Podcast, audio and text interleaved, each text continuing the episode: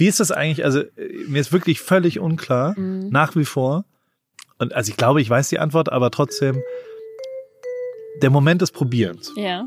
In einem Restaurant, jetzt mal ja. so ganz grundlegend. Ich habe noch nie mich getraut, auch nur irgendwas anderes ich zu sagen als, oh, der ist aber toll. ja.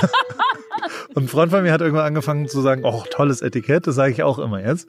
fand ich lustig. Sage immer, Mensch, tolle Flasche, sensationell. Ja. Und dann sage ich immer, oh, der ist ja toll. Herzlich willkommen zu Auf ein Glas Wein mit, dem Podcast des SZ Brand Studios. Ich bin Theresa Olkus und mache in diesem Podcast das, was ich am liebsten mache, nämlich Leute auf ein Glas Wein treffen. Einfach weil ich finde, dass man dabei sein Gegenüber so richtig gut kennenlernen kann und oft die besten Gespräche entstehen. Dieses Mal habe ich Paul Ribke getroffen. Paul ist als Fotograf bekannt geworden und hat Persönlichkeiten wie Materia, die Toten Hosen, Lewis Hamilton, Nico Rosberg und die deutsche Fußballnationalmannschaft mit seiner Kamera begleitet. Wo sie also waren, war er dabei. Auf Reisen, Tournee, Konzerten, Rennen und den ganz wichtigen Spielen. Heute lebt er mit seiner Familie in Kalifornien, ist aktuell fast täglich mit dem Fahrrad unterwegs, zeichnet einmal die Woche seinen Podcast mit Joko Winterscheid auf, kocht, mal vegan, mal völlig ungesund und verkauft nebenbei noch Klamotten unter seinem eigenen Fashion-Label Pari. Getroffen haben wir uns im Garten seines Elternhauses in Heidelberg und was diese Folge definitiv von allen anderen unterscheidet ist, dass wir bisher immer ziemlich, wenn nicht sogar sehr konsequent bei einem Glas Wein geblieben sind. Weil es aber so gemütlich und sonnig und spät am Nachmittag war und der Grauburgunder gut geschmeckt hat, haben wir dann doch eins, zweimal nachgeschenkt. Und ich gebe zu, das hat uns schon auch ins Reden gebracht. Kein Wunder also, dass die heutige Folge die längste ist, die wir bisher aufgezeichnet haben. Ich wollte von Paul wissen, wie es für ihn, der eigentlich ständig on the go und immer auf Achse ist, war, ein paar Wochen komplett zu Hause zu bleiben, wo zu Hause für ihn eigentlich ist. Es ging außerdem um die Nacht in Rio bei der WM 2014, seinen so überhaupt nicht vorhandenen Alltag, die spontane Idee, einen eigenen Bein zu machen und seine Ansicht, dass Regeln dafür da sind, gebrochen zu werden. Irgendwie war alles dabei und ich kann nur sagen, dass mir dieser Tag und das Gespräch in Heidelberg vermutlich noch sehr lange in Erinnerung bleiben werden. Präsentiert wird dieser Podcast vom Deutschen Weininstitut und ich wünsche euch jetzt viel Spaß beim Hören. Endlich schaffen wir es, uns zu treffen, nachdem es, glaube ich, schon seit dem Frühjahr feststand. Hat es jetzt ein bisschen länger gedauert durch diese ganze Corona-Sache. Umso schöner, dass wir es jetzt in Heidelberg in deinem Garten ja. schaffen. Jetzt warst du wahrscheinlich so lange wie noch nie am Stück in den USA. Neun Monate. Also beziehungsweise ich war, ähm, bevor ich hier rübergegangen bin, waren wir abends essen mit unseren Nachbarn. Und dann hat der Nachbar auch gefragt, so, oh, das ist jetzt, reist du nach Europa und du warst ja jetzt schon ziemlich lang hier und meine Frau hat gesagt, zehn Monate, zwölf Tage und 17 Stunden. But who's counting? ich äh, weiß genau zehn Monate und ja, weg, okay. Sozusagen war ich am Stück in Amerika und, und bin jetzt endlich wieder hier für vier Wochen. Ich habe mal irgendwo gelesen, dass du meintest, im Moment fühlst du dich in den USA wohler oder dass du da eben lieber leben würdest als in, in Deutschland. Wie war es denn ab dem Zeitpunkt, wo du wusstest, dass du da jetzt auch erstmal nicht mehr zurückkommst? Gut, total gut. Also so, Nicht der, so schlimm. Der, Wir wohnen in so einem doch touristischen Ort mhm. und äh, das ist sehr viel weniger geworden. Das ist eigentlich ganz angenehm. Ich, äh, ich habe tatsächlich eine ganz lustige Familie. Also ich habe drei Kinder und eine Frau und, und, und mag die auch. Also ich bin da ganz glücklich. Es, naja, es gibt ja ein paar Arrangements, die dann, wo die sich alle nicht so gut finden. Ich finde meine Leute ganz gut und die finden mich auch ganz gut, glaube ich. Dementsprechend war das total lustig und total gut und, und ich war wirklich total, also fairerweise, wir wohnen da am Strand und es, man kann viel draußen machen und es ist, äh, äh ich habe sehr genossen, quasi endlich mal nicht Optionen und irgendwo hinfliegen und potenziell irgendwo hingehen, sondern einfach, ähm, ähm, das war entschieden, dass ich da bleibe jetzt erstmal und, und ich fand es sehr, sehr angenehm tatsächlich. Ja, auch weil man Monate. nichts dagegen machen konnte, sondern man musste genau. an diesem Ort sein. Es war mhm. entschieden für einen und das fand ich sehr gut. Und jetzt wo du nach so vielen Monaten das erste Mal wieder hier in deine wirkliche Heimat gekommen bist. Du bist in Heidelberg geboren, aufgewachsen. Wie war das für dich? Grün, sehr, sehr grün. Also tatsächlich, ich weiß nicht, ob sich die Wahrnehmung verändert, aber ich, ich saß im Auto vom Flughafen und, und dachte, alter Schwede, es ist grün hier. Also Deutschland ist sehr grün. Wenn man neun Monate, erst recht, wenn man neun Monate amerikanische, kalifornische, fast schon Wüste, also gibt ja nicht so viel äh, Wald und so weiter, da wo ich bin in, in Südkalifornien. Mhm. Und das war das allererste, was ganz klar grün, sehr grün. Wenn du heute Morgen, habe ich gesehen in den Insta-Stories, ähm, dass du heute Morgen irgendwo ein Auto getauscht hast und bist jetzt ja. zurück nach Heidelberg gefahren. Wenn du Heidelberg reinfährst, äh, wie ist es für dich? Weil mir geht's immer, wenn ich in meinen Heimatort zurückfahre und ich sehe die Weinberge, ich fahre da runter, dann ist es schon so ein sehr warmes Gefühl. Wie ist es für dich mit Heidelberg? Ich, ich suche meistens nach Graffitis, die ich gemalt habe, weil ja unter den Autobahnbrücken habe ich immer gesprüht und manche sind davon noch da. Was hast du da äh, hingesprüht? Das äh, kann ich auch Lieber nicht. Anwalt hier nicht sagen, leider. Und ähm, äh, aber ich bin, also ja, der, der, und, und deswegen gucke ich da immer. Das, aber also es ist klar sind es, aber es hat sich auch ganz schön viel verändert. Also so hier gibt es ein komplett neues Viertel in, in Heidelberg. Auf Innerhalb der zehn Monate? Ja, na so okay. ungefähr. Also die Bahnstadt, die gab es davor, glaube ich, nicht so richtig und ein paar Straßen sind auf einmal anders und so weiter. Also so so ich war ein bisschen überrascht auch teilweise. Aber natürlich freue ich mich und aber also schon das Wort Heimat würde ich nicht hundertprozentig Heidelberg bezeichnen, sondern, sondern das ist das, wo wir gerade wohnen. Also ich hatte super viel Deutsche. Also Fakt ist ja, die deutsche Wahrnehmung von Amerika ist, das ist ja kurz davor, als ob Zombies auf den Straßen, die ja, Leichen türmen sich und niemand kann mehr raus. Das ist nicht die Realität. Mhm. Ähm, trotzdem haben mich im Stundentakt deutsche Freunde angerufen und haben gesagt, aber jetzt kommt ihr nach Hause, jetzt kommt ihr nach Hause. Ja, jetzt ist soweit. Und meine Antwort war immer die gleiche, ich bin zu Hause, wir sind zu Hause. Also unser Zuhause ist Kalifornien, da sind wir hingezogen und, und ich würde es jetzt nicht zwingend als Heimat bezeichnen schon, aber das ist, das ist unser Zuhause und wir sind da total glücklich und wir, wir werden auch weiter bleiben. Ich bin auch nicht so der lange Planer, so ich, ich, ähm, ich äh, treffe mich immer einmal im Jahr mit meiner Frau und dann sage ich, da wollen wir. Achso, ich dachte gerade, ja. nee, ihr macht einmal. Ja, nee, sag du. Egal, was du jetzt gesagt hättest, ist mir falsch. Ähm, nein, wir sagen immer, also ich, ich bin seit 15 Jahren jetzt verheiratet. Trotzdem sagen wir jedes Jahr, wollen wir noch ein Jahr machen und, und ähm, ich glaube nicht an für immer und ewig und ich glaube auch nicht an lange Pläne und in meinem Umfeld und, und Leute, die ich treffe, ist die Hauptfrage, wann kommt ihr denn zurück? Was, wie lange willst du denn bleiben? Keine Ahnung. Ich weiß es nicht. Ich, in den letzten zwölf Jahren sind, ist so viel passiert in meinem Leben, was total zufällig und unplanbar war und nicht eine große Vision in acht Jahren, ne?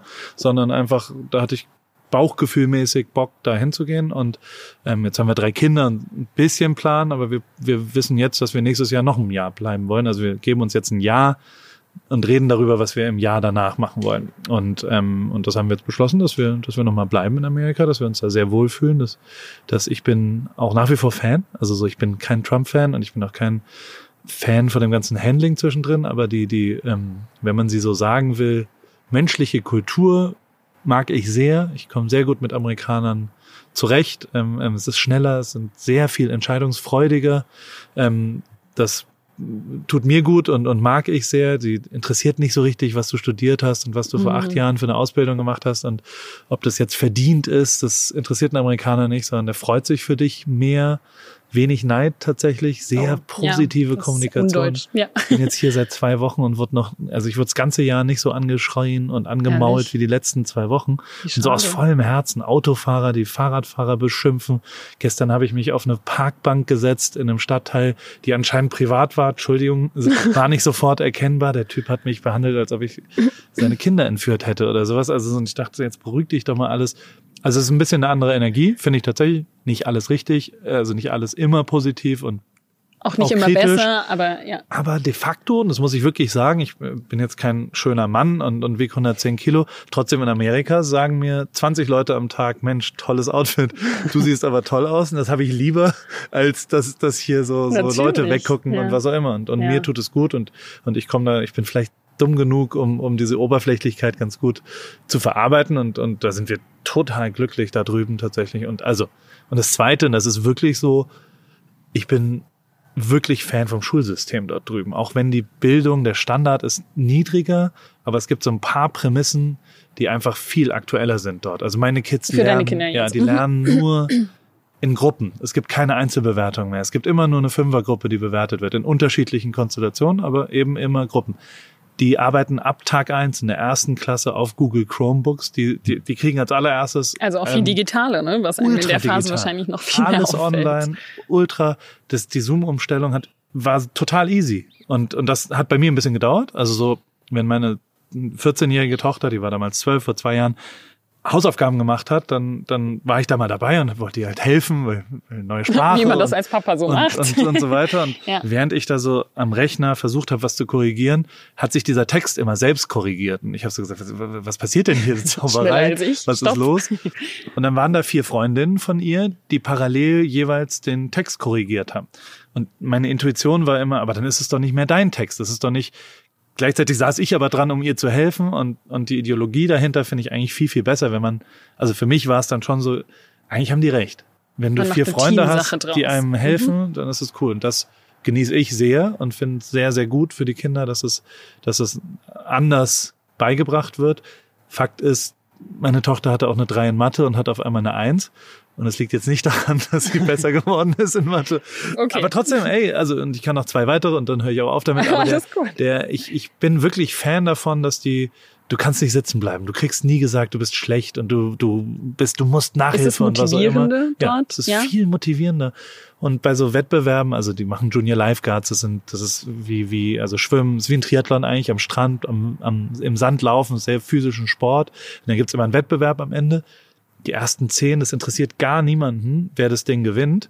Und die letzten zehn, da stehen aber 300 Leute, alle Eltern, alle, die, die da an. sind und feuern die an Mhm. und geben denen mehr Props dafür, dass sie es geschafft haben, weil der Aufwand für die ja relativ tatsächlich wenn es jetzt, keine Ahnung, unsportlichere Kinder sind, dass sie es trotzdem aber geschafft haben. Und das ist, finde ich, eigentlich ein besseres Wertesystem, als immer nur den ersten zu belohnen und alle anderen seid ihr. Also keine Ahnung, ich, ich, ein Freund von mir hat eine Silbermedaille gewonnen äh, beim Rudern und der hat sein ganzes Leben immer gesagt, you never win silver, you always lose gold. Als Deutscher. Also er war Deutsch. Der hat immer gesagt, du verlierst Gold. Und das, das finde ich auch, das ist schon eine tiefe deutsche Mentalität. ja, Man kann sich voll. nicht über einen zweiten Platz freuen. Und das ist Quatsch. eigentlich. Das ist ein Riesenerfolg, Zweiter zu werden. Das stimmt einfach nicht. Also war halt noch jemand anders noch besser. Apropos Sport, jetzt hast, warst du ja die letzten Wochen auch dadurch, dass du dir die Quarantäne gespart hast, ne, Ja. äh, sehr viel auf Gespart dem nicht. Ich bin getestet worden und Entschuldigung, genau. Klingt so, als Aber ob ich, warst ja. dadurch sehr viel auf dem Rad unterwegs. Und das eben auch viel um, um Heidelberg rum. Ich meine, man muss hier nicht weit weg und rausfahren, um schon mitten in den Weinbergen zu sein. Du warst aber auch wirklich so in, in äh, Rheinhessen an der Nahe unterwegs. Ja, Und am Rodeberg. Ist das so? Gibt's den? ja, ja, am Roter Berg, Rotenberg. ja. Ja. Und konntest dort auch Wein kennenlernen über einen, über einen gemeinsamen Bekannten. Wollte ich natürlich auch in Erfahrung bringen, was ich am besten mitbringe, wenn ich dich treffe auf ein Glas Wein Ja. und mit was wir dann am besten anstoßen und so weiter. Und die Antwort war eigentlich relativ leicht. Er meinte nämlich weiß. Und als zweites Attribut meinte er so, nicht zu wenig. Ja. Vielleicht. Deswegen würde ich jetzt einfach mal uns was einschenken, weil wir ähm, eigentlich schon total auf dem trockenen sitzen. bisher. Genau. Gib doch mal her. Hast du was Schau mitgebracht? mal. Also ich dachte mir, ähm, Wir trinken ein Weiß, nee, ein Grauburgunder. trinken, wir trinken Grauburgunder vom Genau. Kaiserstuhl. Die wir sind ja auch in Baden, genau. Vom und Kaiserstuhl. Das ist doch vom- unten bei Freiburg. Ja, genau. Ja. Aber Baden streckt sich ja lange. Okay. Also vom, eigentlich sogar vom Bodensee bis hoch nach Tauberfranken.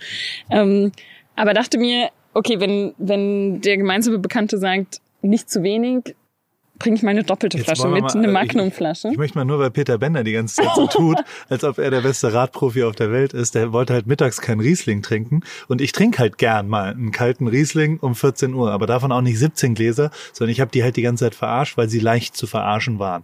Er war so ganz, er war so ein ernstzunehmender Radfahrer. Und dann sind wir auf einem wunderschönen Rad, äh, Weingut. Und dann habe ich gesagt, komm, dann trinken wir, komm, einen kleinen Probierschluck. Dann bin ich halt rein. Und dann war es einfach nur ein lustiger Wettbewerb, weil die schon so, er fand schon so, ach, ich kann doch nicht beim, beim Sport Wein trinken. Ich so, klar kannst du das. Und dann bin ich immer wieder reingegangen, als der kleine Schluck, es war 0,1, wirklich wenig Wein. Und habe dann immer gesagt, die hat mir wieder nachgeschenkt und hier. Und das habe ich halt drei, vier Mal Oh, gemacht. wie blöd. Gag, bis er ein bisschen besäuselt war und dann war seine Strava-Performance, glaube ich, nicht mehr so, wie er sie eigentlich wollte. Also da schreibt man auf, wie schnell man wo lang gefahren ist. Und das hat ihn, glaube ich, äh, Den also, ganzen Schnitt versaut. Genau, den ganzen Schnitt versaut, aber deswegen, also trotzdem, also ich, ich trinke gerne Wein, ja. Ja. Und, ähm, und also wenn es einen Kaiserstuhl gibt, großer Fan von Freiburg und großer Fan vom Voll, Europapark, ist großer so Fan schön. von Mhm. Michael Mack. Das ist äh, für ist mich das? Der König der, also äh, sein Vater ist der König der Achterbahn, der, der Chef des Europaparks. Oh. Und Ich äh, von nie. Mark Rides, die machen äh, Achterbahnen weltweit führend aus äh, dem, dem wunderschönen Aus dem Badischen. Schwarzwald. Ja, na, Schön. ja, ja, genau. Das ist schön. Schön. Ja, und ich Deswegen, dachte ich mir, wenn wir heute in. Heidelberg sind Ja, und damit. wenn schon Baden so viel Burgunder steht, ich habe leider keinen Riesling dabei. Ich hoffe, es schmeckt dir trotzdem. Ähm, Überhaupt gar keinen. m, doch, ich habe schon Riesling dabei, aber im, jetzt trinken wir auf jeden Fall Grauburgunder. Ja, die Und- Bassgeige. Genau, nachdem ich mir dachte, wir treffen uns bei dir im Garten. Ich wusste nicht, wie groß die Schar ist, die heute dabei ist. Dachte ich mir anderthalb Liter, also eine, eine eine Magnum, Magnum. eine Magnumflasche. Erscheint mir zu dem Anlass irgendwie ganz passend. Es gibt mein guter Freund Materia, mein bester Freund, ähm, hat mal äh, in, in, in einem Song, der alles verboten heißt, sagt dir das was mit Casper zusammen? Und dieser Song geht darüber, was alles verboten ist, was uncool ist sozusagen. Okay. Und äh, ich Und gebe er? recht. So tun, als würde man Ahnung von Wein haben. Tun wir jetzt, ne?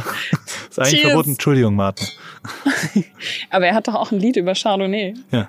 Ich hatte ihn ja angefragt für den Podcast bisher.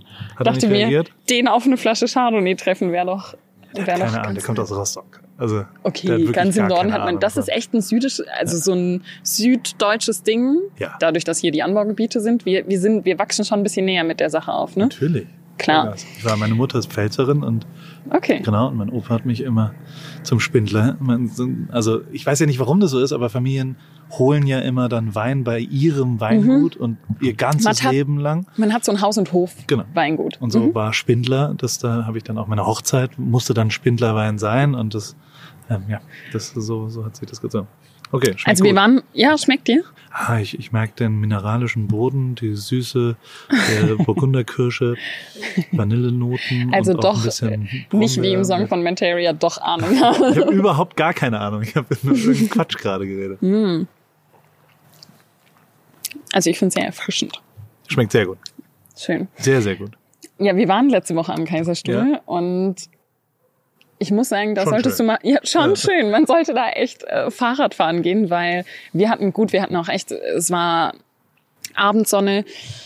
Wir waren mm, mit einem Winzer dort unterwegs, sind, sind hochgefahren. Du hast ja Blick bis in die Vogesen, bis ähm, ins Elsass, Ja. auf den Rhein. Es ist der Wahnsinn. Ich dachte mir, wenn ich hier wohnen würde, ich würde jeden Abend hier sitzen und Wein trinken, weil es einfach traumhaft schön ist. Natürlich in der Abendsonne noch mal mehr, Ja. aber ich glaube, man sollte da echt mal mit dem Fahrrad hin, weil es mag Total. ein bisschen hügelig sein, aber man denkt ja echt, man ist in einem anderen Land. Also, wa- warst du schon mal im Kaiserstuhl? Ja, sehr oft. Genau. Und dann Schau ins Land nebendran und also so es ist wirklich sehr, sehr, sehr, sehr schön. Und also, auch wenn du noch weiter südlich bist, das äh, fantastische, also ehrlicher Sache, also die, die französische Seite ist ja wirklich auch ultra geil. Und dann, Ja. also das, äh, Aber ich glaube, dass davon- Flammkuchen. Also was du sagst mit, mit dem Essen, mit der Gastlichkeit, die ganze Gastronomie ist ja hier und auch allgemein in Baden-Württemberg unschlagbar. Ich glaube, es kommt auch zur Nähe, also durch diese Nähe zu Frankreich, die ja das ganz hochleben. Ja. Ähm, Ich habe Französisch als erste Fremdsprache gelernt. hast du? Als, Und glaub wie viel ist noch davon? Ja, petit peu. Petit? Ähm, ja, ich glaube, dass, dass Baden davon total profitiert. Ich glaube, es gibt auch nirgendwo, ist es nicht so, dass nirgendwo so viele Sterne-Restaurants sind wie in Baden-Württemberg, genau. Bayersbronn da oben. Genau, diese ganzen, ich glaube, das ist schon Ja, einmalig. vor hat Freiburg doch die größten Sonnenstunden, die meisten Sonnenstunden ja, ja, im stimmt, Jahr. Und wenn man klar. immer im Regen in Kiel, Das ist was anderes. verstehe ich schon, dass man jetzt nicht mal die Seele baumeln lässt bei einem kleinen, bei einer Bassgeige mittags. Mach die Magnum auf. Ja, ja. ist, ich dachte halt für so eine größere Runde, also das Schlimmste wäre ja, sie hat nicht genug mitgebracht. Genau, Deswegen äh, ist die Magnum, glaube ich, ganz passend. In deiner ganzen Vita, in deiner Karriere würdest du wahrscheinlich schon sagen, ab dem Zeitpunkt, ab dem Paul Ripke den Leuten spätestens ein richtiger Begriff war, war sicherlich während der WM, ähm, als du dort die Fotos gemacht hast, oder? Ah, ja, es ist so ein bisschen. Ich glaube, das denkt der DFB auch. Fakt ist, ich habe davor mit den Toten Hosen jahrelang gearbeitet. Ich habe mit Materia sehr viel gearbeitet. Ich habe auch schon sechs Jahre lang für Nike europäische Kampagnen fotografiert. Also es war jetzt nicht so, dass ich komplett, deswegen bin ich immer so ein ganz klein bisschen in mir nicht so der super Fan davon, dass, dass, dass man das auf so einen Tag, ist ja auch logisch, niemand will auf einen Tag ähm, begrenzt werden. Ähm, äh, niemand will, ich glaube, es gab auch Menschen, die gesagt haben, wir- egal wen wir da reingelassen hätten, äh, jeder hätte die gleichen Fotos gemacht. Das glaube ich nicht. Aus wirklich echter, Mhm. voller Überzeugung glaube ich, dass das was mit Beziehungen und vielleicht auch Mut, aber natürlich auch sehr viel Zufall einfach und sehr viel, sehr viel Glück in dem Moment. Nichtsdestotrotz äh, war das natürlich ein Moment, wo, wo Menschen zum ersten Mal in einer breiten Masse von mir äh, gehört haben. Und, und das, das hilft mir natürlich heute noch, weil, weil das am Ende, das, und das hat dann gar nicht so viel mit meiner Arbeit zu tun, sondern einfach, weil die da gewonnen haben und jeder das erinnert. Ich meine, jeder Deutsche weiß, was 2014 Das ist am mega 13. emotional, Juli passiert ist, genauso wie am 11. September 2001. Also was, was Ja. auch immer, das ist ja ein, ein, ein Moment, den man nicht vergisst und, und dass die und fairerweise, also so, das, was mich eigentlich am stolzen, also so, dass ich da ein paar Fotos gemacht habe, ist das eine. Aber das andere ist, dass tatsächlich die Mannschaft und das Team und, und die Trainer und die Betreuer und alle diese Fotos benutzt haben, um quasi wirklich Deutschland Danke zu sagen und, und wirklich zu sagen, guck mal, wir versuchen euch hier so ein bisschen mitzunehmen. Das haben die wirklich. Also so, es war jetzt nicht so, dass ich da hätte machen können, was ich wollte, sondern, sondern die Mannschaft und, und, und der DFB haben beschlossen, dieses Buch zu machen und diese Fotos zu, zu also allen Leuten zugänglich zu machen und, und hätten die das nicht getan, dann, dann würde ich, äh, hätte es diese Fotos nie gegeben, dann wüsste auch niemand, dass Mhm. ich da gewesen bin sozusagen und, und, und das macht mich eigentlich relativ stolz, dass, dass äh, Leute darüber quasi erzählen wollen, wie sie das erlebt haben. Weil irgendwas muss ich da ja dann vielleicht auch getroffen haben, dass es so das Gefühl dieser Nacht, die, die sehr, sehr speziell natürlich und sehr besonders war, ähm, ähm, vielleicht geschafft habe, ein bisschen zu treffen. Und das, äh, das ist natürlich, das, das, das, und das, da darf man auch nicht vergessen, mein Beruf, was ich tue und, und oder was ich getan habe oder was, was mein Beruf war. Ich weiß gerade, heute weiß ich nicht, was mein Beruf Ich ist. wollte dich das gleiche Ja. gleich fragen, ja. Aha. Aber trotzdem hat es immer was damit zu tun, was da passiert vor der Kamera. Also Klar. ich kann das beste Foto von jemandem, der nicht so relevant ist, machen und und es bringt nichts. Also so so dementsprechend hatte ich wirklich äh, viel Glück und bin auch bis heute tief demütig darüber, dass ich wirklich nur ein Plus eins. Ich bin wirklich ein ein, ein Zwerg auf den Schultern von Riesen, weil weil die Jungs haben da gewonnen, die sind da Fußballweltmeister geworden, die haben diese, diese großartige Situation geschaffen und ich, ich war dann einfach nur zur richtigen Zeit am richtigen Ort. Hat wirklich Oliver Bierhoff gesagt, wir schießen die Tore, du die Fotos? Das müsst ihr ihn fragen. Der, der, ich habe ja leider den Fehler gemacht, zwei, dreimal darüber zu reden, was, was da so besprochen wurde drumherum. ja. Das gab dann am Ende relativ viel Ärger, was auch unsinnig ist, weil, weil überhaupt irgendeine negative Energie an dem Abend ist, glaube ich, eigentlich schwierig. Ich stand da schon auch vielen Leuten im Weg. Also Fotografen, die akkreditiert waren. Ähm, äh, da war ich oft drin in einem Bild aus Unwissenheit und das nicht, nicht genau sehend und, und gleichzeitig war ich auch vier Jahre gesperrt in der FIFA und, und wer Oh, weiß, was wegen diesem so. Tag? Oder also ich wegen, da so ja? ziemlich alle Regeln gebrochen, die es gibt. Du warst illegal auf dem Rasen, um es mal beim Namen zu zum nennen, Beispiel, oder? ja, Mhm. aber, auch sehr viele andere. die und das dementsprechend, das, das war jetzt auch nicht der, der einfachste Vorgang in Summe. Und, und dementsprechend, also, also ja, doch, die, also die, die Geschichte ist echt, das, die Mail ist echt, die E-Mail ist nicht verändert und gar nichts, sie ist genau so. Und äh, es ist schon auch echt, dass die mich dann einfach nur zum Finale eingeladen haben und gesagt haben. Und also das darf man auch alles nicht vergessen das war jetzt nicht so, dass die gesagt haben, du kannst dann auf den Rasen kommen, sondern, sondern die haben gesagt, ey, wer weiß, wenn wir gewinnen, kannst du vielleicht zwei Fotos auf der Party danach Mhm. machen oder sowas. Mhm. Das war, was wir ausgemacht hatten. Es war auf jeden Fall anders geplant. Dass dann andere Sachen passiert sind, lag einfach an sehr vielen Zufällen und an sehr vielen Leuten, die auch mir geholfen haben zwischendrin. Und ähm, das ist jetzt nicht, äh, das kann man jetzt so nicht alles auf eins äh, festmachen. Genau, genau. Ja. Aber ja. Aber im Nachhinein die war es vermutlich, würdest du schon sagen, die richtige Entscheidung, genau das zu tun, auf diesen Rasen zu gehen und Hundertprozentig. ganz nah und Ja. so wahrscheinlich nah wie sonst niemand anderes an den Spielern zu sein.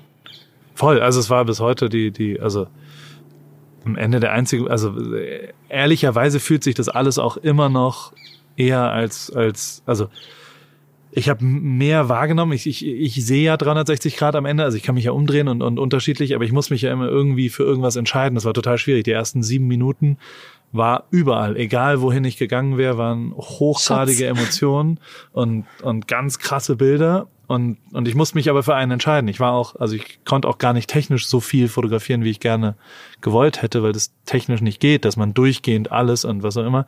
Ähm, Und ich habe auch wirklich sehr viel verpasst, was ich gesehen habe. Also ich habe noch viel krassere Sachen gesehen, die ich nicht geschafft habe zu fotografieren und oder falsch fotografiert habe. Unscharf. Ganz viele unscharfe Fotos. Also wirklich sehr, sehr viele unscharfe Fotos an dem Abend gemacht, weil es halt ultra aufregend auch waren. Klar. Weil, weil ich einfach, Du bist ja äh, selber ja, großer Fußballfan auch. Total. Ne? Mhm. Ja, na, aber das wird man da dann nicht mehr. Also da habe ich tatsächlich null, da habe ich nur funktioniert. Also da war, Okay. das war so raus und das war so entweder jetzt oder nie. Also es war auch und also gleichzeitig, ich hatte ja schon auch ein Telefon in der Tasche, was einfach nicht aufgehört hat zu klingeln. Ab ab dem Abpfiff, ab dem Moment, wo ich zum ersten Mal im Bild war, fand anscheinend Menschen, die mich seit zehn Jahren nicht mehr gesehen haben, Haben mich- gedacht, haben müssen wir durchgehend angerufen, weil die mich da gesehen haben. Also warum auch immer diese In Intuition passierte und es hat durchgehend geklingelt. Mein Telefon war, hat durchgehend vibriert. Also die Ich Leute haben dich zu Hause auf dem Bildschirm erkannt und haben gedacht, Ja. okay, jetzt müssen wir anrufen, ja. Ja. Ähm, ist ganz lustig, weil ich jetzt vor zwei Tagen er- versucht habe, meinem Papa, großer Fußballfan, zu erklären, wen ich treffe. Und dann dachte ich, hm, okay, nicht auf Insta unterwegs, ähm, hört keine Podcasts. Was ist deine eigene Berufsbezeichnung? Aktuell heute? Ja, jetzt? genau.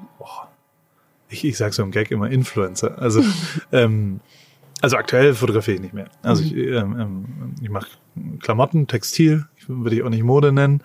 Ähm, ich mache einen Podcast, ich erzähle ein paar Geschichten. Also Storyteller ist wahrscheinlich was. Ich äh, habe aber dieses Jahr noch keinen einzigen externen Fotojob, glaube ich, gemacht. Und letztes Jahr habe ich noch in der Formel 1 gearbeitet und habe für einen Fahrer und für ein Team die Medien dort erstellt. Und das tue ich jetzt nicht mehr. Ähm, das war auch eine bewusste Entscheidung, weil, weil ich, weil es mir nicht mehr so viel Spaß gemacht hat, muss ich schon auch sagen. Und, ähm, und wenn mir was nicht mehr richtig viel Spaß macht, dann wird es auch sehr, sehr schnell sehr, sehr schlecht, weil ich nicht besonders talentiert bin. Also ich ähm, ähm, bin sehr engagiert, glaube ich, und sehr zielstrebig und, und kann mich in was reinbeißen, aber ich bin nicht talentiert. Also ich bin kein Künstler und kein, ich mache einfach und dann passiert da irgendwas und, und wenn dann dieser Hunger und dieses volle Leidenschaft und ich will da jetzt gewinnen auch, die, der Wettbewerb und so Mhm. weiter drin ist, ähm, dann habe ich gelernt in den letzten 20 Jahren, dass ich dann da weggehen sollte. Und das habe ich getan, ja. Aber wenn du sagst, du bist kein Künstler, du bist nicht talentiert irgendwoher, muss man ja schon so sagen, wird der Erfolg schon kommen und es ist nicht nur am Ja. richtigen Zeitpunkt an der, am, am richtigen Ort sein. Äh, glaubst du nicht, dass du so vielleicht ein paar gewisse Eigenschaften besitzt, die man einfach mitbringen muss als Fotograf, die gar nicht nur, du darfst gerne einschenken. dir ein. Was für ein Service, danke. So ein paar Eigenschaften oder was sind Eigenschaften, die deiner Meinung nach ein Fotograf mitbringen muss, die vielleicht gar nicht sich um, um das typische, oh, der muss das Licht gut einfangen können und das Objekt gut in Szene setzen können. Gibt es vielleicht andere Sachen, die wichtig sind? Ja, sehr viele, aber der, also ganz grundlegend ist, also die Antwort auf davor ist Timing. Also ich, ich war halt, ich, ich, das, was ich in den letzten 15 Jahren gemacht habe, hat in den 15 Jahren davor nicht existiert und existiert jetzt auch in den 15 Jahren danach nicht mehr. Muss man auch mal zugeben, dass also so, so jeder, der irgendwie Person des öffentlichen Lebens oder Sportler oder was auch immer muss oder ein Musiker, muss aktuell selbst Medien erstellen können und kriegt es ja auch schnell hin. Also mit einem Handy und einem bisschen Engagement Man kann meint, man auch, ja. doch, doch. Also Ja. man kann, man braucht mich nicht. Also es ist so. Ich, ich brauche nicht mehr, wenn ich mache ja gerade Klamotten zum Beispiel, da beauftrage ich auch keine Fotografen, sondern da schicke ich Leuten, die kreieren, einfach das Produkt und sag, mach mal so, wie du das machst. Und dabei merke ich, oh krass, mein, mein, noch vor fünf Jahren äh, hätte ich mir das geschickt, so ungefähr. Und ähm, den Job wird es auch nie wieder geben, so wie, wie ich ihn gemacht habe und, und wie ich ihn in den letzten 15 Jahren. Also am Ende ist es Timing. Also das ist, glaube ich, das Allerwichtigste. Und ansonsten ist es natürlich so, dass, aber da ist, also ist schon ein bisschen Kür und Pflicht. Also so die Pflicht, du musst schon auch ein sauberes Foto machen, du musst schon auch, Klar. sind ja jetzt auch ein paar Fotos aus Rio rausgekommen, die okay sind. Die ganz brauchbar. Insofern ist die, die, natürlich musst du abliefern, du musst delivern, du musst, keine Ahnung, in eurem wunderbaren, äh, in eurer Zeitung gab es mal einen Artikel und da, da hat Friedemann Karich ähm, ähm, ähm, Campino tatsächlich angerufen und gefragt, warum, was ist mit Paul? Über Warum dich, ist es ja. so? Mhm. Und, ähm, und der hat dann damals, was mich auch sehr stolz gemacht hat, der hat dann gesagt, so, naja, irgendwie ist es schon krass. Wir, ich, ich bin jetzt hier so seit 20 Jahren erfolgreicher Rockmusiker in Deutschland.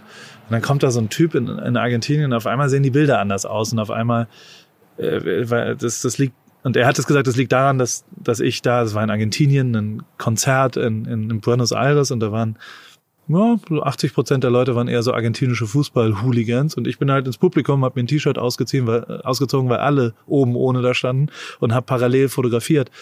Und dadurch sind auf einmal ist ein anderer Blickwinkel entstanden. Und ich glaube, das ist was, natürlich befassen sich Fotografen oder ambitionierte, vielleicht auch Hobby-Fotoleute sehr viel zu viel mit der Technik.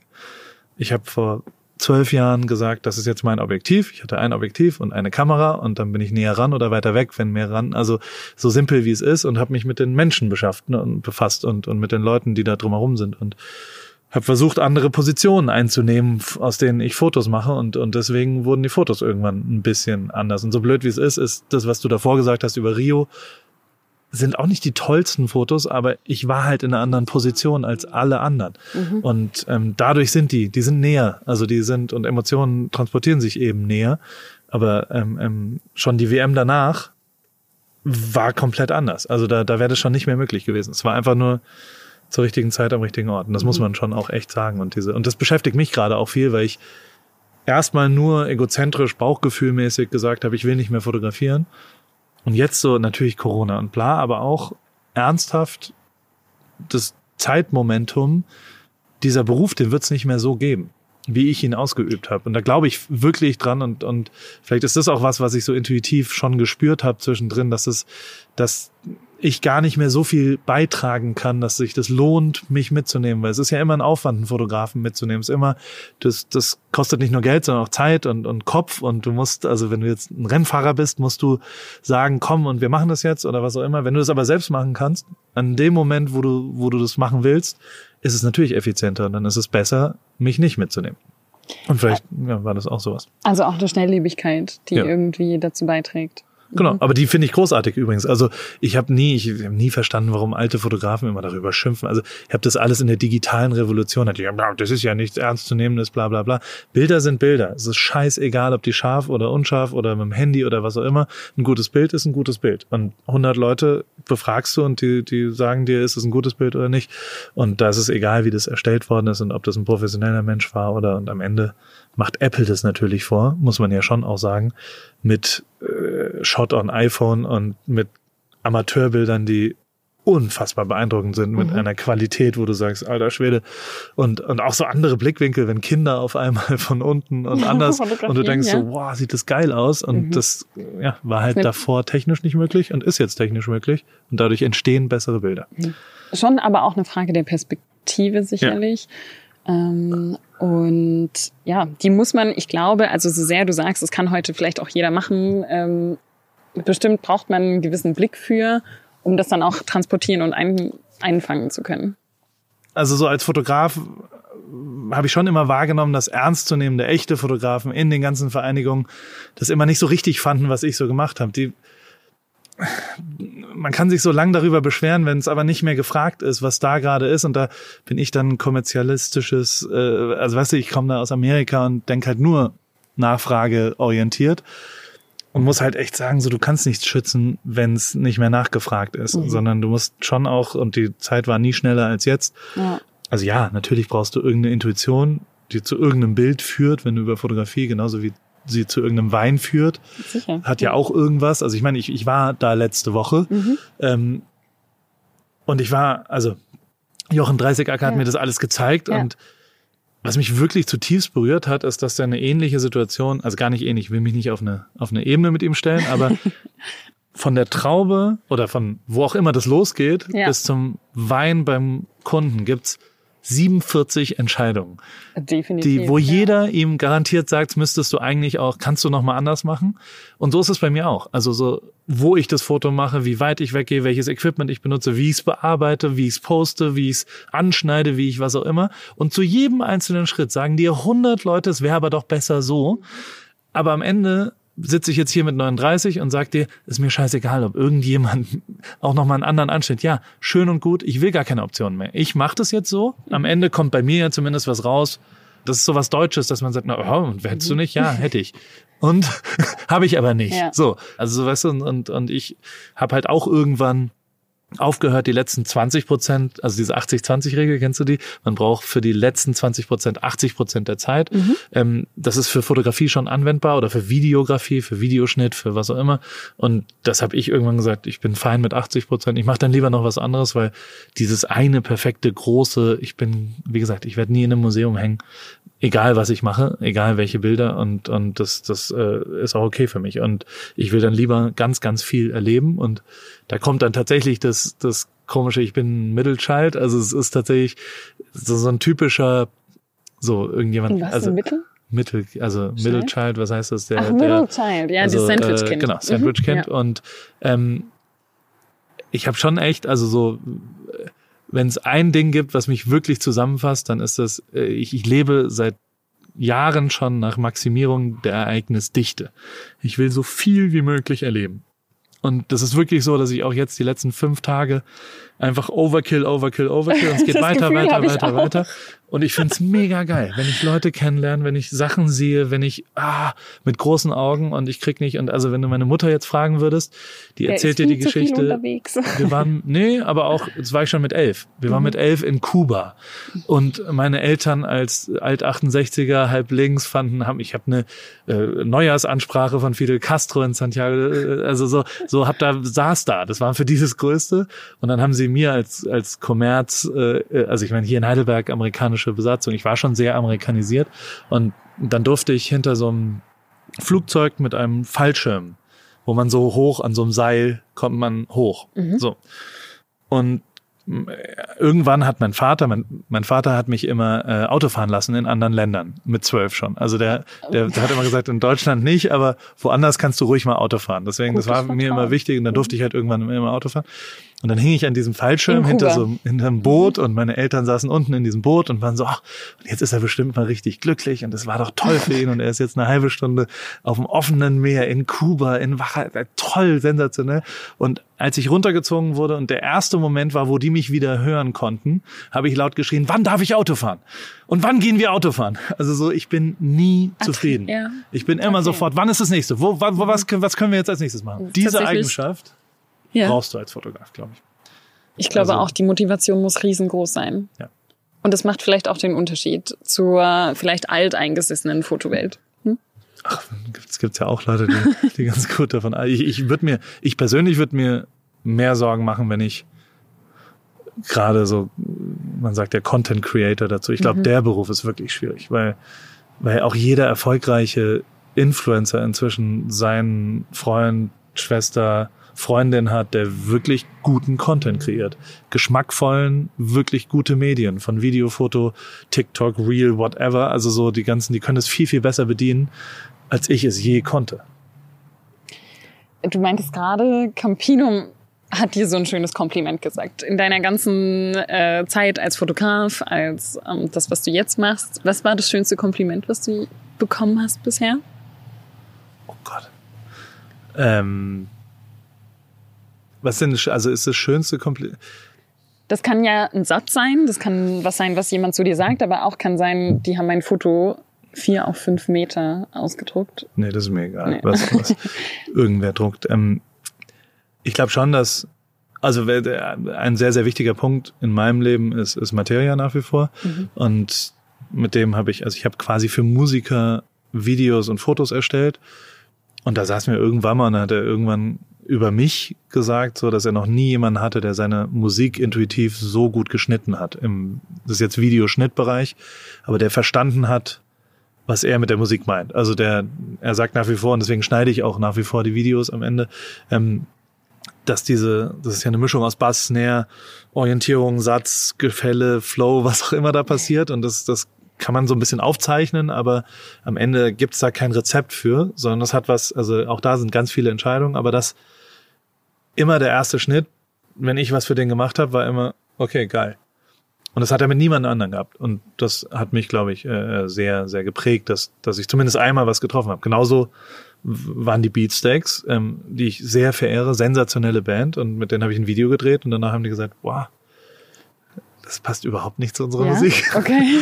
Und wir haben nie wieder zusammen gearbeitet. Okay. Und, also sind gute Freunde, aber ja. die, die, also weißt du, so, Muss nicht ist, man, mhm. manchmal trifft man es manchmal nicht. Und das, klar finde ich das schön, wenn man es trifft.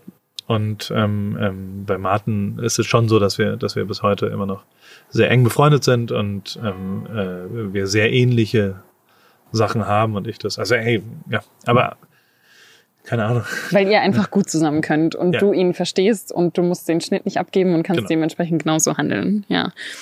Ähm, ich habe, du hast gerade schon gemeint, das ist das wahrscheinlich, was man auch wahrnimmt die letzten fünf Tage, dass du nur on the road bist und ein Event jagt das andere und äh, keine Ahnung, heute bist du in Hamburg, die vorgestern warst du in Köln und so weiter und so fort.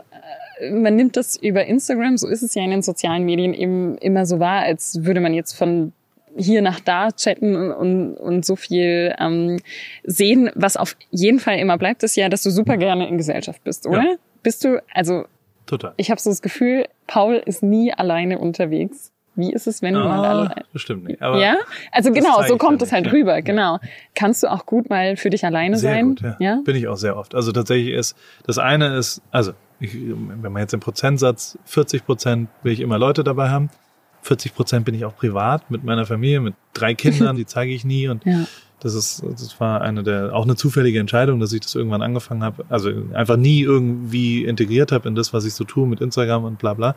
Ähm, und davon zehre ich sehr, weil, weil da ist es nicht so, dass ich das, also da, da gibt's meinen kompletten privaten Bereich und dann gibt's 20 Prozent, wo ich ganz alleine bin und das mache ich jedes Jahr seit, keine Ahnung, ich glaube 20 Jahren fahre ich eine Woche oder zwei ganz alleine irgendwo hin und, und jetzt dieses Jahr vor fünf Wochen bin ich eine Woche alleine Richtung San Francisco mit dem Fahrrad gefahren und das war ganz großartig. Also ganz alleine zu sein ist sehr, sehr, sehr wichtig, finde ich zumindest. Ähm, äh, aber ja, wenn ich hier in Deutschland bin und ähm, es ist dann halt, also keine Ahnung, ich äh, mir wird sehr schnell langweilig und und ähm, die Kombination aus, ich habe schon echt ein paar Telefonnummern in meinem Telefon und wenn man dann so sieht, oh, der ist ja auch da, der ist ja auch da und ich habe das seit zehn Monate nicht gehabt, dass keine Ahnung, Sido war in Köln und ich so, hey, was machst du Ich hier? bin auch komm gerade in Köln. Und ähm, dann sieht man halt sehr viele Leute und, und das ist total geil. Also und, und das bereichert meinen Tag jedes Mal. Und das finde ich, finde ich äh,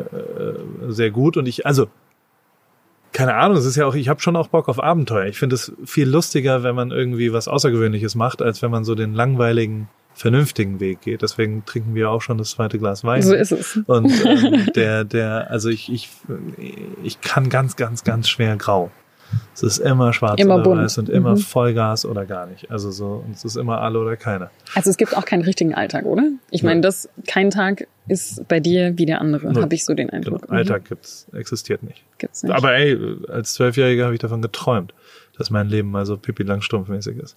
Wenn du nach so einem Tag, der immer, wie du sagst, abwechslungsreich ist, am Ende des Tages oder eben auch nachmittags, so wie jetzt, ein, eine Flasche Wein aufmachst, was, was trinkst du in der Regel?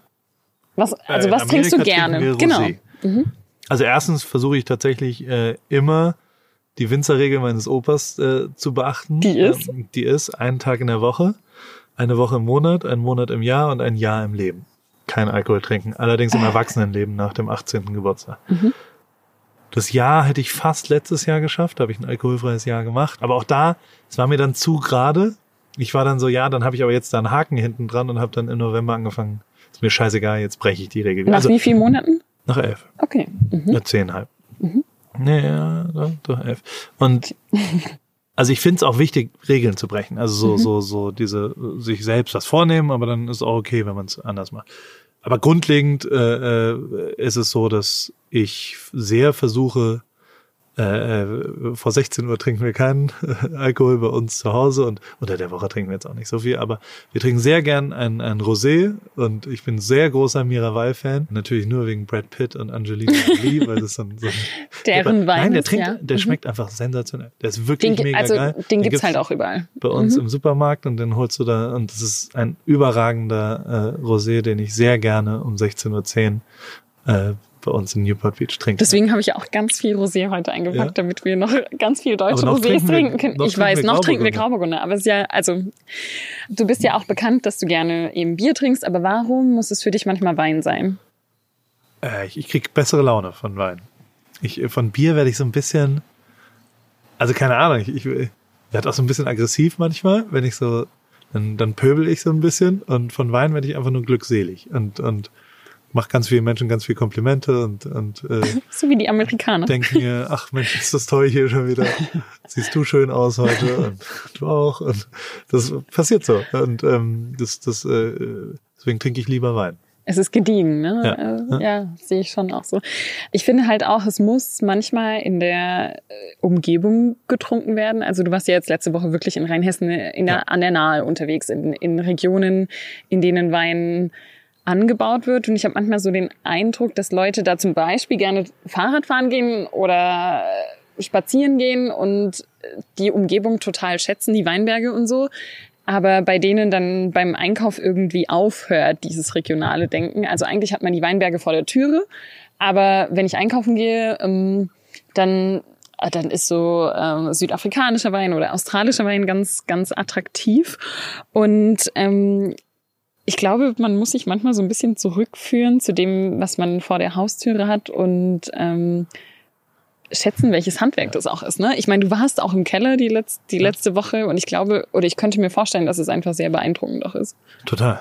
Mhm. Und ich glaube auch, also, aber ah, ich würde dir da widersprechen. Ich glaube Okay, schon, dass ja. die neue Generation sowohl kulinarisch als auch alkoholisch ähm, echt super lokal wird auf einmal. Ich habe noch nie so viele Gins gesehen. Ich habe hier, Mhm. Stimmt, also immer wenn ja. ich wenn ich hier irgendwas mache, wenn ich Ja. halb öffentliche Veranstaltungen, wenn mal irgendjemand vorbeikommt. Gestern hat mir jemand einen Gin aus Speyer in die Hand gedrückt Mhm. und und ich denke mir so aus Dudenhofen und ich denke, was Pfälzer jetzt? Und, und also so, ich glaube eher, dass der Trend genau dazu hingeht. Und ich meine, fairerweise äh, vorhin genannt, Peter Bender, das ist, das war ein Praktikant von mir vor 15 Jahren, ist, glaube ich, einer der führenden Film- und Fotomacher äh, Deutschlands und der muss in Berlin eigentlich leben vor zehn Jahren und jetzt wohnt er in Volksheim. Und seine Freundin ist ein führendes Model und arbeitet international für wirklich akzeptierte und große Modekunden und die wohnt auch in Volksheim.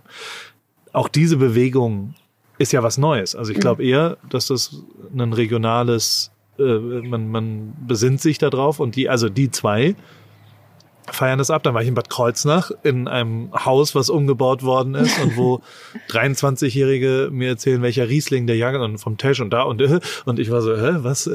Ja. Mit 22 habe ich äh, andere Sachen gemacht. Ja. Sagen Nee, du so. hast schon recht. Also zum Glück geht die Entwicklung dahin. Genau. Mhm. Und dementsprechend muss man nur warten, weil, weil fairerweise sind, glaube ich, also das wird schon schnell genug gehen, Mhm. dass das, dass das sich wieder dahin entwickelt. Und ey, am Ende auch, da komme ich wieder mit meiner Nachfragetheorie. Mhm.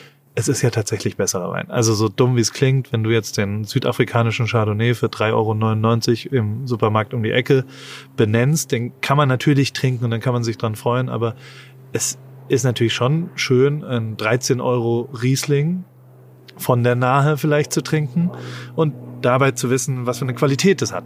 Entschuldigung, hier fliegt ein Flugzeug Mhm. Alles gut. äh, rüber. Das stört ein bisschen die. Aufnahme, aber Nein, wir sind nein, eben gut.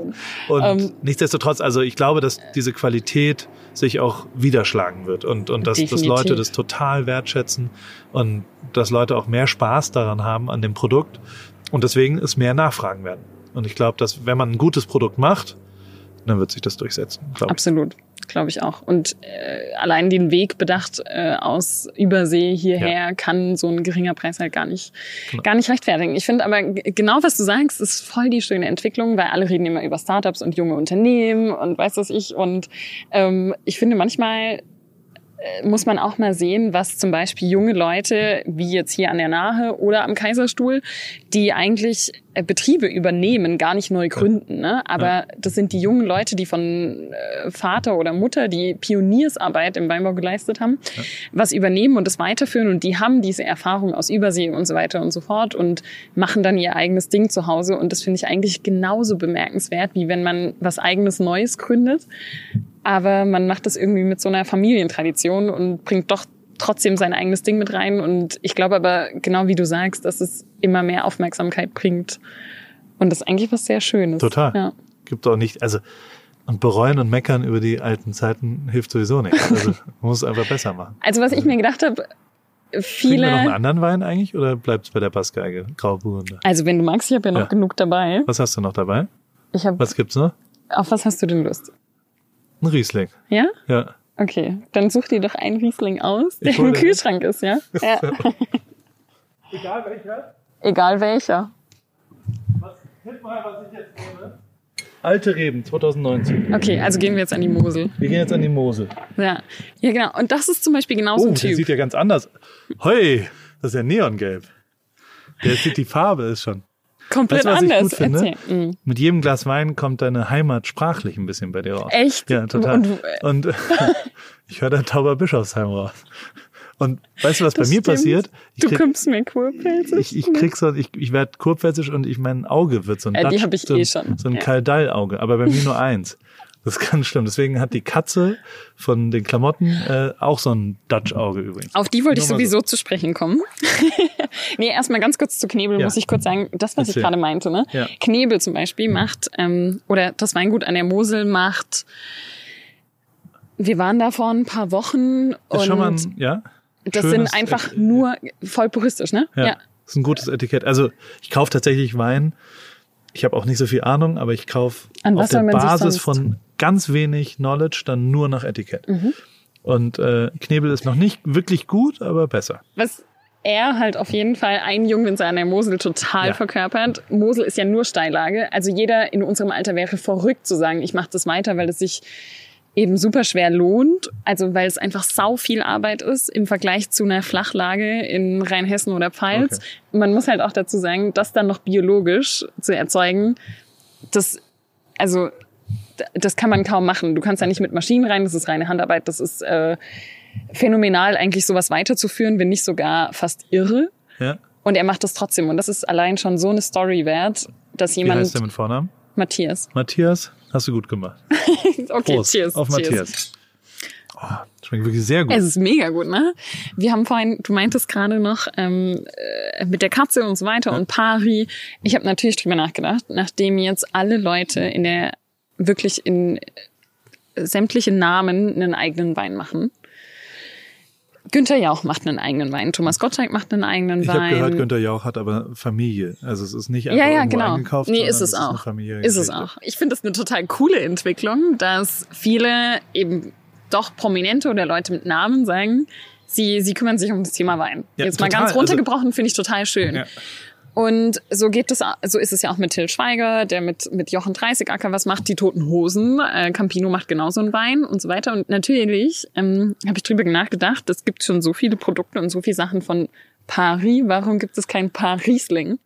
Es wäre ja nur konsequent, ja einen eigenen Wein zu machen, der Parisling heißt und auf dem Etikett eine Katze hat. Ja, Und was, ja, hier von zu Hause. Jochen, ich habe eine Idee. Können wir einen Jahrgang von dir als Parisling, weißt du, Paris und Riesling, einfach rausbringen? Keine Ahnung, 300 Flaschen limitiert. Oder wie viele Flaschen? ja, das musst du entscheiden. 300, das ist ein genialer Name. Ist nicht von mir, aber ich bin hier voll am Start. Danke. Nee, ich finde das nur schön, weil die Leute Ja. ja, immer auch hier Aber irgendwie also, regionale Winzer unterstützen. Das De facto echt ist es doch total abgefahren, dass jemand wie Matthias Schweighöfer Mhm. einen Wein macht. Also der hat ja normalerweise eigentlich anderes zu tun und, und also es ist ja vor 20 Jahren jetzt nicht das coolste Produkt gewesen. Ähm, und auf einmal ist es das. Ja, genau. Und das ist ja total geil. Mhm. Und, und genau das wird sich auch durchsetzen, glaube ich. Aber ja, Parisling. Ich bin, ich bin schon, weißt du, warum das Paris heißt? Nein, das wollte ich dich auch fragen. Also Paul Ripke, ja, aber warum Okay. die Katze? Okay, sehr gut. Du wirst sehr viel angesprochen darauf. Mhm. Warum auch immer ist die Katze ein Conversation Starter. Und ich persönlich finde, jedes Gespräch, das stattfindet, ist besser als ein Gespräch, was nicht stattfindet. So ist es.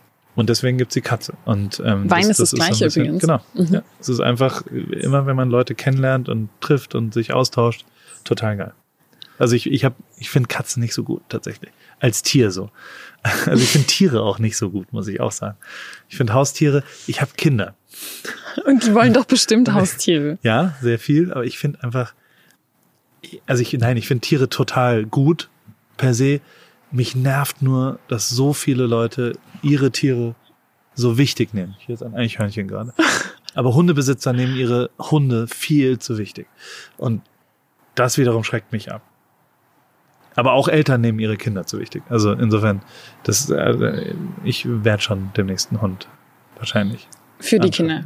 Nö, auch für mich. glaub Ich Ich finde es schon auch sehr gut. Also, Ja, aber Katzen finde ich tatsächlich nicht gut. wenn du sagst, der Hund ist das nächste. Ich meine, im Moment hat man, also wie gesagt, gefühlt sitzt du jeden Tag auf dem Fahrrad. Ja. Aber es ist ja jetzt auch nicht seit jeher so, sondern Dieses Jahr. Genau, Dieses dieses, Jahr Jahr, ist dein, dein Fahrradjahr gefühlt, 2020. Ähm, was kommt als nächste Leidenschaft? Ich wollte mal so ganz, äh, ah, wie heißt das, diese, diese Geräuschvideos, die man sich anguckt. Meine Tochter guckt sich das immer an. Das scheint total, äh, Beruhigend? ah, ja, so, wenn Leute quasi Sachen machen wie Sand, irgendwie mit Magnet, weißt du, wovon ich rede? Nee. Ja, ja, doch, doch, Äh, doch. Auch so, so Wellenrauschen AD, ja, genau, so. so, Mhm. sowas. Also das man quasi, das wollte ich gerade mit dem Bein machen. Deswegen habe ich es ins Mikro geschüttet sozusagen. Ja. Äh, ich weiß nicht, was als nächstes kommt. Ich äh, bin immer so, ich plane nichts. Es passiert einfach so schön. Also wahrscheinlich das Geilste, was mir passiert ist, ist, dass ich inzwischen eine, man würde auf Englisch sagen Audience, ein, ein, ein, eine Gruppe an Menschen habe, die, wenn ich mir genug Mühe gebe und und und äh, das das halbwegs ernsthaft betreibe, tatsächlich irgendwie am Start sind. Davon dann auch, äh, also ich kann da Produkte entwickeln, ich kann aber auch Treffen entwickeln. Das finde ich total geil, dass beim Radfahren auf einmal 100 Leute da sind, die mit Rad fahren. Ähm, und das reicht mir schon als, als Bestätigung. Ob das jetzt als nächstes Curling oder Barbecue oder keine Ahnung, Tunnelbau. Ich weiß es nicht. Ähm, also ich habe keine Ahnung, was als nächstes kommt. Ich habe, äh, äh, ich, äh, ich finde auch, dass man sich zu viel mit der Vergangenheit beschäftigt, so grundsätzlich, und dann guckt man immer so und ich sehe viele 20-Jährige, die oder 24-Jährige, die mich fragen, was du als als was was ich fotografisch oder was auch immer ich mein Ratschlag für 24-Jährige ist nichts wert, weil es eine neue Zeit ist, alles neu ist und alles ganz anders ist. Was ich mit 24 vielleicht für mich richtig gemacht habe, ist tatsächlich ohne Wert heute. Also es macht einfach keinen Sinn, weil alles anders ist, weil alles ganz andere Voraussetzungen sind und dementsprechend äh, äh, in der Retrospektive sich damit, ah, und dann habe ich das gemacht, und dann, ah, dann habe ich Klamotten So würde ich dir genau empfehlen. Ja, Also, genau. Es wird es ich nicht mehr geben. Ja. ich bin aus der Formel 1 rausgegangen in dem besten Timing, was es je gegeben Also wenn ich, ich habe mit denen schon noch Kontakt und die sagen dann immer, sag mal, kannst du die Zukunft eigentlich sehen? Weil meinen Job in der Formel 1 gibt es dieses Jahr nicht mehr. Ähm, natürlich kann ich nicht die Zukunft sehen. Ich hatte einfach nur mal wieder bescheuertes Glück, aber trotzdem ist es ja auch egal für mich, ob es den Job noch gibt oder nicht, weil ich einfach agiert habe, weil ich für mich entschieden habe, ich gehe woanders hin, ich mache das oder ich mache das oder ich mache das. Frag nie davor, ob du es darfst, sondern danach musst du dich entschuldigen. Und wenn du das gut kannst, zum Beispiel mit einer Flasche Wein oder einer Kiste Wein sogar, dann ist es viel, viel mehr wert. Und das habe ich gelernt, glaube ich, als ich, ich war 16 oder so. Und ich habe so ein, ich habe sehr viele falsche Sachen gemacht in meinem Leben. Also wirklich sehr viele ich, ich fand es ganz gut, auch vergebene Frauen abzuschleppen. Also ich fand das eher einen ein Wettbewerb. Irgendwann habe ich aber gecheckt, dass es auch einfacher ist, wenn die Leute eine negative Meinung davor von dir haben. Und überhaupt eine Meinung ist erstmal ein Riesenerfolg. Und wenn, wenn Leute dich schlecht finden, dann ist es einfacher, die umzudrehen. Und dann finden die dich gut auf einmal oder auch nicht. Aber das Schlimmste ist grauer, es ist egal. Also für mich das Schlimmste ist, was heißt das Schlimmste, aber ich, ich, ich möchte nicht, also ich, ich finde es großartig, wenn man sich erinnert an gemeinsame Zeit. Und also ich erinnere mich an dich, die nächsten zwei Wochen, hundertprozentig. Ähm, und das spricht für dich. Und das, also, das, das, das ist ja, wie du, also, was ich aber sagen will, ist, dass manchmal man zu defensiv und zu, was auch immer, und da lieber was Falsches sagen, lieber mal wirklich Quatsch reden und danach sagen, ey, sorry, habe ich nicht so gemeint und, und was auch immer. Und das lässt sich meist doch regeln, wenn man es ernsthaft anders gemeint hat. Und dann, dann ist es cool. Und also tatsächlich habe ich das noch letztes Jahr sehr oft angewandt, dass wenn man sich immer an alle Regeln hält, dann wird nichts Neues entstehen, weil die Regeln sind ja dafür da, alles zu, zu beschützen, was so da ist. Und, und du musst die halt brechen. Du musst neue Sachen machen und danach sagen dann alle, oh, das ist ja toll. Also wir sitzen hier zusammen und, und reden über Rio und da habe ich die meisten Regeln gebrochen, die es auch nur annähernd Mm, gibt. So, ja, und, daran und musste ich auch über denken. 18 andere Sachen. Und Mhm. das ist schon wichtig, dass man mal auch Quatsch macht. Weil sonst entsteht nichts Neues. Also nicht nur Leben im Hier und Jetzt, sondern Regeln sind auch da. Dieses typische Floskel, um gebrochen zu werden, treffen doch ganz gut zu, ne? Warum ist mein Glas jetzt, jetzt sind so die? Papageien, das warst du selber. Die Papageien, hast du es gehört? Ja, das müssen die ist eine sein, oder? Das ist so laut. Weil die Papageien sind ausgebrochen aus dem Zoo vor acht Jahren. Du glaubst mir das nicht, es stimmt aber. Ich glaub's dir eigentlich sofort, Ich weil schwöre dir, dass das so ist. Hier sind ganz, ganz viele Papageien. Die Ornithologen unter unseren Zuhörern werden das jetzt genau erkannt haben, dass das Papageien sind. Hier sind Papageienschwärme. Ist ein Riesenproblem, weil der Kot des Papagei ähm, sehr schädlich für Autolackierung ist. ich finde, äh, dieses äh, Regeln sind da, um gebrochen zu werden und man lebt im Hier und Jetzt ist eine, äh, eine sehr schöne Einstellung und eigentlich auch ein, ein sehr schöner Satz, auf den man gut anstoßen kann. Ja. Ja, tausend Dank, dass du dir so viel Zeit genommen hast. Wir stoßen noch einmal an, oder? Ja. Prost. Und ich will noch mal einmal ASM, wie heißen diese Videos? Die ASMR heißt es, glaube ich. ASMR mache ich nochmal.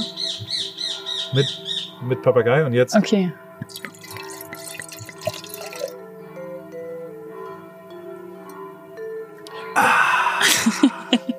Schon schön. Das war mein Gespräch mit Paul Rittke. Vielen Dank fürs Zuhören. Ich hoffe wie immer, dass euch unser Gespräch genauso viel Spaß gemacht hat wie mir und freue mich, wenn ihr zum nächsten Glas Wein auch wieder einschaltet. Bis dahin, macht's gut. Bis bald.